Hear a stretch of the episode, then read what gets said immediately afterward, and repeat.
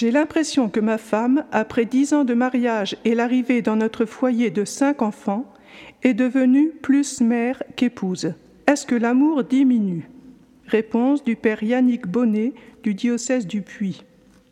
Les Indiens des castes sociales élevées arrangent les mariages de leurs enfants, et ils s'étonnent de constater que nos couples se constituent le plus souvent dans une phase amoureuse brûlante et qu'à partir du mariage, le refroidissement commence, ce qui peut donner lieu à différentes issues rupture brutale, rupture progressive, maintien de la juxtaposition de deux personnes dans la paix armée, l'hostilité discrète ou l'indifférence polie.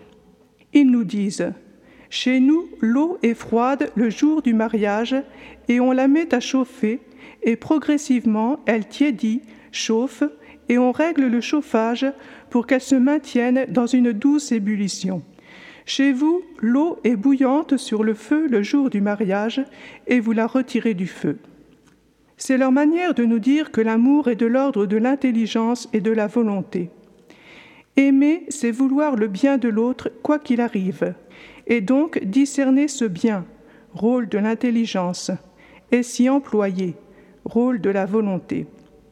Cette volonté intelligente concerne toute la personne de l'autre, son esprit doué également d'intelligence et de volonté, son âme sensible, régie par l'affectif, et son corps pourvu de sens.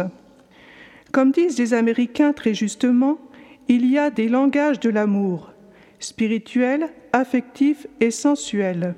Il faut les ordonner et les pratiquer, ce qui exige de mettre dans l'ordre, don de soi, échange avec l'autre et possession de l'autre, agapé, philia et éros.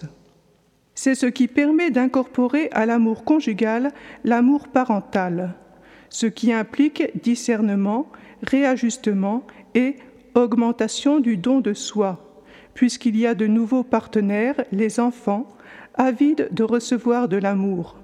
Si le père, par exemple, ne néglige pas son rôle de père, il évite à son épouse de cumuler son rôle de mère avec celui du père, de s'épuiser et de ne plus avoir les forces physiques et nerveuses pour continuer à être une épouse qui pratique les langages de l'amour. La passion est ce cocktail délicieux des langages affectifs et sensuels.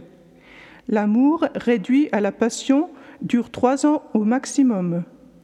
Se marier parce qu'on vit la passion, sans avoir vérifié auparavant qu'on aimait en vérité, intelligence et volonté mobilisées, est dangereux.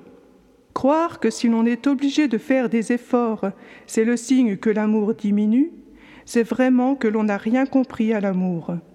L'expérience montre au contraire que c'est affronter ensemble, avec intelligence et volonté, les épreuves, les soucis et les nécessaires réajustements des deux personnalités de sexe différents, avec ce que cela comporte de richesse et de difficultés, qui ranime régulièrement le désir physique et les sentiments.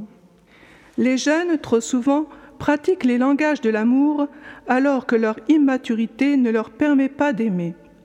Alors ils larguent l'autre comme un Kleenex usagé, accumulent des blessures et deviennent trop souvent incapables de connaître l'amour vrai.